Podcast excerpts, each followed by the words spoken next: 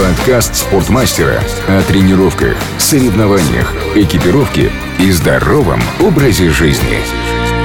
Привет, уважаемые друзья! С вами подкаст «Ни дня без спорта». Я журналист Андрей Гречаник. Предлагаю поговорить сегодня о зимних видах спорта вот в таком необычном разрезе, потому что разговариваем мы сегодня с известным всем московским спортсменом, доктором Демченко, Владимир Демченко, врач спортивной медицины, э, мануальный терапевт, э, руководитель клиники «Динамика». Добрый день. Почему именно эту тему я решил взять? Да потому что зимние виды спорта отличаются, с одной стороны, большей технической сложностью, э, с другой стороны, тем, что на улице, скорее всего, холодно и тело нуждается в дополнительном разогреве, дополнительной разминке.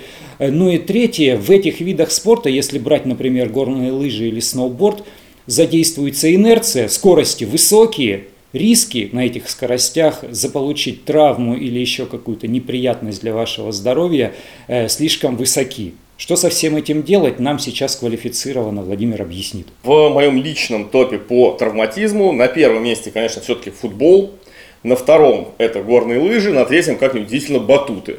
Потому что все три этих вида спорта э, требуют очень высокую подготовку от людей. И, э, как говорится, травмируются не только профессиональные спортсмены, но чаще всего мы видим травматизм у любителей.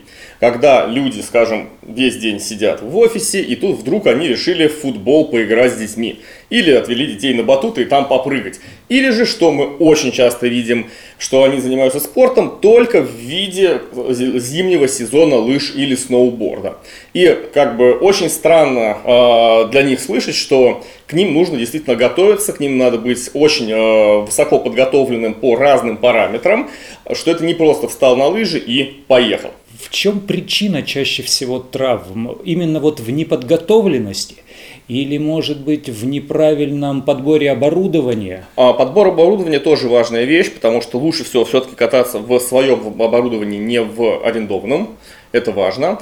Но второй момент – это действительно тотальная неподготовленность. То есть, э, как минимум, если мы говорим не о остром травматизме, то есть, когда ехал-ехал, там сзади в тебя въехали, или наехал на что-то, нога завернулась, хрустнула и все отекло, а когда мы говорим о том, что не было эпизода для такой острой травмы, но при этом опухли колени, поясница разболелась, и, э, ну, скажем так, э, не было острого эпизода, но все равно все болит, ничего не помогает, то чаще всего это связано с тем, что человек просто со стула пытается заниматься заниматься такими видами, сложными видами активности. И в первую очередь э, у лыжников будут страдать колени и поясница. Почему? Потому что Фактически, когда мы едем на горных лыжах, нам нужно очень длительно находиться в полуприседе, во-первых, да, амортизировать неровности, и э, очень хорошо должна работать э, задняя поверхность бедра, ягодичные мышцы и квадрицепс. Но практически у людей, которые регулярно не занимаются в зале приседаниями, не занимаются бегом, не занимаются ходьбой по лестнице, они привыкли практически всю активность э, производить через переднее бедро. Вот даже слушатели могут посмотреть, насколько у них переднее бедро бедро активно, э, в отличие от э, других мышц. Если мы сделаем присед на 90 градусов и задержимся, знаете, такое упражнение стульчик, наверняка слышали. Да, конечно. То э, через несколько там, десятков секунд вы можете почувствовать, какие мышцы у вас работают, когда вы находитесь в полуприседе. И большинство из вас может почувствовать такую вещь, что очень сильно начинает гореть и напрягаться передняя поверхность бедра. Это как раз таки э, такой признак, что вы э, не совсем готовы, вы очень много работаете через эту мышцу, и э, передняя часть коленного сустава будет, скорее всего, болеть. Потому что в норме для хорошо подготовленного человека, у которого колено страхует не только переднее бедро, вы должны хорошо почувствовать равномерное распределение нагрузки на заднюю поверхность бедра, ягодицу и только где-то треть нагрузки на передний отдел бедра бедра и также передний отдел колена. А что делать? Качать? А, ну, как минимум, я рекомендую хотя бы за а, полтора месяца начинать делать приседания, хотя бы без веса, и начинать ходить по лестнице. То есть, если у вас, э, например, в офисе есть возможность там, э, ну или потребность передвигаться по этажам или дома, попробуйте исключить лифт. Если такой потребности нету, хотя бы Э, можете, приезжая домой, не сразу заходить домой, а сделать прогулку до 10 этажа и обратно, и таким образом потихонечку начать укреплять эти целевые группы. В идеальном варианте было бы здорово начать делать упражнения, и очень хороши такие упражнения, как ягодичный мост. Это когда человек лежа поднимает ягодицы над полом. Знаете, ну, все знают это упражнение. Кто-то со штангой даже тяжело. Было бы здорово делать со штангой, но если мы говорим о таком любительском варианте, хорошо было бы делать на одной ноге для усложнения, потому что на двух ногах это, так сказать, совсем пенсионерский вариант. Но лестницы, приседания, ягодичный мост – это как минимум минимальный набор для того, чтобы укрепить э, свои э, ноги, для того, чтобы меньше шла нагрузка как на поясничный отдел позвоночника, так и на колени.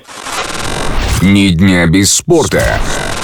Я смотрел э, ваши видеоролики у нас на канале Спортмастера э, про миофасциальный релиз.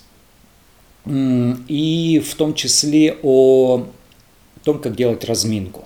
Чаще всего любители при занятиях зимними видами разминкой пренебрегают напрочь. То есть у человека время пошло, он взял в аренду оборудование, надо бежать на склон, ему не терпится, когда там вращать ему суставами. Нужно, не нужно, сколько минут обязательно, вот э, крайний минимум, э, меньше которого там не разминаться. Разминка очень важная вещь. И, кстати, как вот отличить любителя от профессионала, да, то есть э, любители, они обычно очень любят заниматься тем видом активности, который они выбрали, да, например, вот те же лыжи или футбол или там бег, и э, у них, скажем так, всегда не хватает времени и э, желания заниматься заминкой и разминкой ОФП. Да, потому что если мы берем профессионалов, то разминка, заминка ОФП – это просто как пить дать бывает всегда. Потому что профессионалы хорошо понимают, что ОФП – это их база, без которой они не смогут э, дальше прогрессировать в своем виде, а разминка и заминка – это их счастливый билет против травматизма. Вот, поэтому, к сожалению, любители больше всего этим грешат. А, по поводу необходимой разминки. Конечно же, стоит разогреться, и чем на улице холоднее, тем больше разогреваться по времени требуется. Также э, было бы здорово, если действительно холодно на улице, использовать, если у вас, например, вы знаете, как э, момент слабые колени, например, использовать хотя бы э, греющие наколенники, шерстяные хотя бы. А, можно не использовать греющие мази, они тоже очень неплохо дают такой прогрев в область сустава перед тем, как э, выходить на склон. Вот. И хотя бы около 2-3 минут хотя бы суставной гимнастики и динамической растяжки очень здорово уменьшают травматизм. По поводу статической растяжки или миофасциального релиза лучше все-таки производить их уже дома после того, как вы откатали день. И э, я чаще всего вижу такую вещь, что люди приезжают и говорят, первый день нормально, второй день ничего, на третий день вот уже почувствовал что-то в коленях, на четвертый уже начинаю срубаться. Да, и там неделю вы, вы как, еле как докатал, а может не докатал, и приехал, потом ноги отекшие, все, все в проблеме. Мы видим такой накопительный характер проблемы. Поэтому, если вы знаете, что у вас такое происходит, то это означает, что кроме вот э, разминки, вам требуется как раз-таки очень-очень хорошая заминка. И тогда как раз можете вот э, посоветовать слушателям посмотреть видеоролики по миофасциальному релизу, а, в который обязательно должны входить передняя поверхность бедра, икроножная мышца, задняя поверхность бедра и ягодицы. Это как раз те мышцы, которые должны давать хорошую амортизацию и которые должны оставаться эластичны от дня ко дню, потому что именно накопительный характер проблемы, э, он возникает из-за того, что люди плохо заминаются после таких стартов. А, что делать, если все-таки грохнулся, стукнулся и что-то там э, припухло, посинело, потом это со временем зеленеет и какие-то другие оттенки приобретает, но острой боли нет, вроде как, ну, ты с детства понимаешь, э, все где-то падали, обо что-то ударялись, ну, пройдет неделя-другая, заживет само. Вот заживет само или срочно что-то делать? Окей, okay, по поводу острого травматизма. К сожалению, от него никто не застрахован, а, хотя, конечно, люди более координированные, у которых хорошо с э, скоростью принятия решений и, там, и так далее, это, кстати, тоже тренируемые навыки, они травмируются остро реже, потому что лучше группируются, быстрее могут э, там затормозить, уйти от опасности, но все-таки от острого травматизма уйти сложно. Мне один раз привезли девушку, ну, такую 42-летнюю, э, которая прокаталась всю жизнь на лыжах с раннего возраста, ни разу никаких больших травм не было, а, и она ехала по склону, увидела впереди завал, затормозила довольно быстро, хорошо боком. И просто сзади летел 140, кило, 140 килограммовый мужчина, который тормозить не умел. Он ее раскатал так, что у него было 14 переломов, в общем-то, и она была не, как бы, вообще не виновата, да, она хорошо каталась.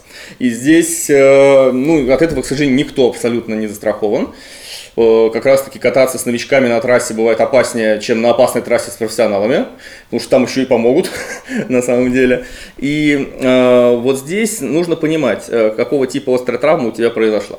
Если самое частое, что мы видим на лыжах и на сноуборде, когда проворачивается коленный сустав относительно стопы, да, то есть бедро в одну сторону, стопа в другую, ну, то есть при фиксированной стопе идет проворот в колене внутрь. Это самый частый вид травмы, э, самый опасный. Э, вот тогда возникает такой, знаете, сильный хруст, щелчок, ну то есть звуковой очень мощный ряд. Слышал, слышал. Вот, да. Обычно после этого резкая боль, может быть нарушение подвижности коленного сустава. А, и на следующий день или в течение уже дня, если это было утром, а, большой, мощный распирающий отек в колене, здесь, конечно, надо бежать за помощью, потому что, скорее всего, это повреждение переднего креста или медиальной связки, или мениска, или вся триада. Что это вообще есть такая классическая триада. У нас рвется медиальная связка, медиаль, задний рог медиального мениска и передняя крестоидная связка. Ну, в зависимости от того, насколько глубоко провернулось колено, может быть одна структура, может быть две, может быть три. И здесь, конечно, это опасная вещь. Э, действительно нужно обязательно обращаться. Здесь что мы видим, что отек именно внутри суставной. Вот как понять, что у вас внутри суставной отек? А, если у вас отекают э, мягкие ткани в месте ушиба, то в месте, где э, произошло, да, ну, в месте, где произошел ушиб, идет локальное припухание, и ткани на ощупь болезненные. Но при этом, если вы смотрите на свое колено, то вы видите такие ямочки вокруг э, коленной чашечки. Коленная чашечка вообще, в принципе, хорошо контурируется, вы ее хорошо видите. И, э, ну, скажем так, нет такого распирания, ощущения распирания изнутри колена и блокировки движения внутри колена. Если вы, видите, что колено чашечку не видно, мягкие ткани по кругу не особо-то болезненные, но просто колено как изнутри барабана надуто, да, то есть никаких э, вымочек э, вокруг не видно, просто такой глубокий отек изнутри, то обязательно нужно обращаться. Скорее всего, по травмированной внутренней структуре, это может быть еще и гемартроз, то есть выделение крови в коленный сустав, с этим обязательно надо бороться. Потому что если кровь там останется, то э, возможны слипчивые процессы, да, то есть там образование спаек, склеек внутри колен. Нехорошо, кровь надо удалять. И э, это обязательно обращение к врачу. Если вы видите, что э, объем движения в колене не снизился, то есть колено двигается, в полной амплитуде. Э, если нет вот этого глубокого распирающего отека, а есть только локальный отек, то, в принципе, можно э, подождать, посмотреть, как себя будет вести ситуация. Если видите, что характерный заживительный паттерн происходит, то есть каждым днем вы чувствуете себя лучше и лучше, ничего плохого не происходит, не появились какие-то щелчки, не появилось ощущение, что коленка ненадежная, тогда можно попробовать подождать, пока заживет само. Э, Ждем мы не более трех недель. Все, что может за три недели само пройти, оно должно пройти. Если за три недели у вас не проходит, и тем более нету заживительного паттерна, то есть нет такого ощущения, что день ото дня вам лучше, то лучше все-таки обращаться к врачам, причем э, по моему опыту лучше сразу сделать МРТ. Потому что есть такая штука, что сначала, когда ты обращаешься, тебе дают э, УЗИ и рентген. И только если по ним что-то непонятно, тогда назначается МРТ. Это очень сильно затягивает время. И э, пока вы все это сделаете, и сейчас, в принципе, достаточно доступный метод исследования, лучше сделать сразу МРТ, для того, чтобы было врачу ну, намного более понятно, что происходит с вами. Ни дня без спорта. Друзья, правило трех недель от доктора Демченко. У меня еще такой вопрос. Часто ребята, профики, кто катаются хорошо э, и не настолько обезбашены, чтобы ну, совсем не обращать внимания э, на все неутложники. Э, они всегда говорят, ну ты используй защиту, ну надень ты шлем, ну надень ты вот эти трусы, шорты, если речь идет о сноубордистах. Ну, надень ты наколенники, налокотники, если ты боишься упасть, если ты действительно плохо катаешься. Но лучше немножко постесняться в раздевалке, надевая все это, когда на тебя смотрят и думают, э, а может быть не думают, может быть ты это сам себе придумал.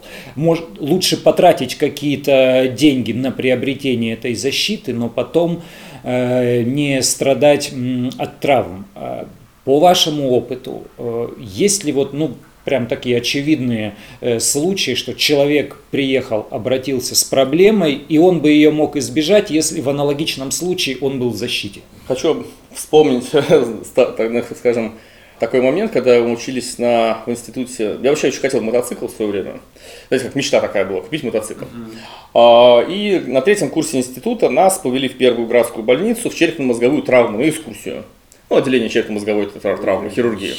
После этого я расхотел мотоцикл, я вам честно скажу.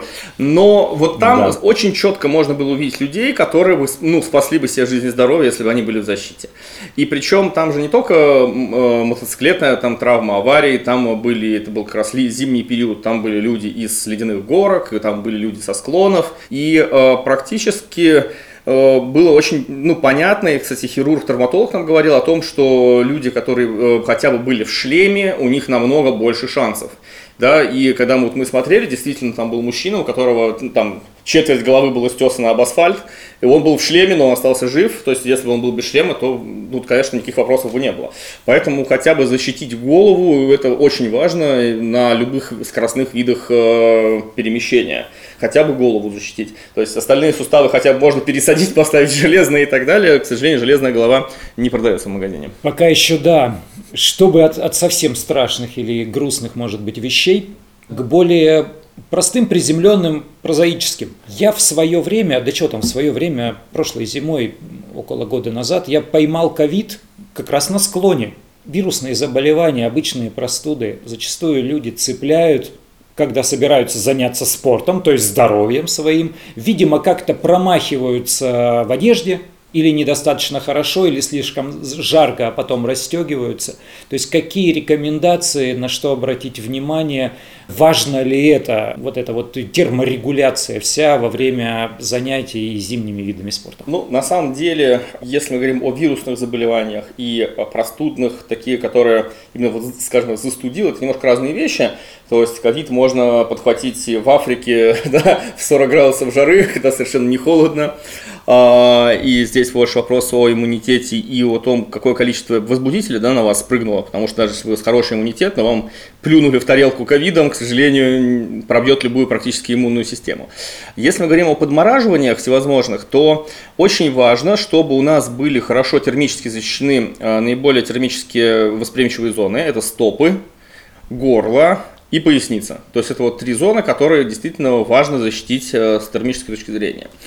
А, почему стопы? Потому что там есть а, рецепторы, которые рефлекторно сужают а, сосуды в горле и в пояснице при термическом воздействии. То есть переохладили ноги, может воспалиться горло и может заболеть, простыть поясница от стоп. А, то есть связь прямая. Да, рефлекторная прямая связь. А, если, а, знаете, как рефлекторный массаж стоп, вы слышали такую вещь? Да, конечно. И, э, к примеру, я сам на себе это очень хорошо почувствовал. Я пошел на, ну, меня так подзагрузилась поясница, я уже не помню, что я делал. Пошел на тайский массаж в Питере, и там была очень хорошая тайская массажистка, прям такая вот, знаете, опытная, лет под 60, я бы сказал. И а, я говорю, поясница, вот, помни поясницу. Она говорит, не-не, давай стопы помнем. Она начинает мне менять стопы, и действительно в какой-то момент я понимаю, что поясницу просто отпускает. Она просто расслабляется, там становится тепло, хорошо. И э, она говорит, ну, типа, как еще поясница болит? Будем мять? Я говорю, не-не, вроде бы уже все сделали. И действительно, э, вот стимуляция стоп, прогрев стоп э, очень важно, потому что есть прямые рефлекторные связи.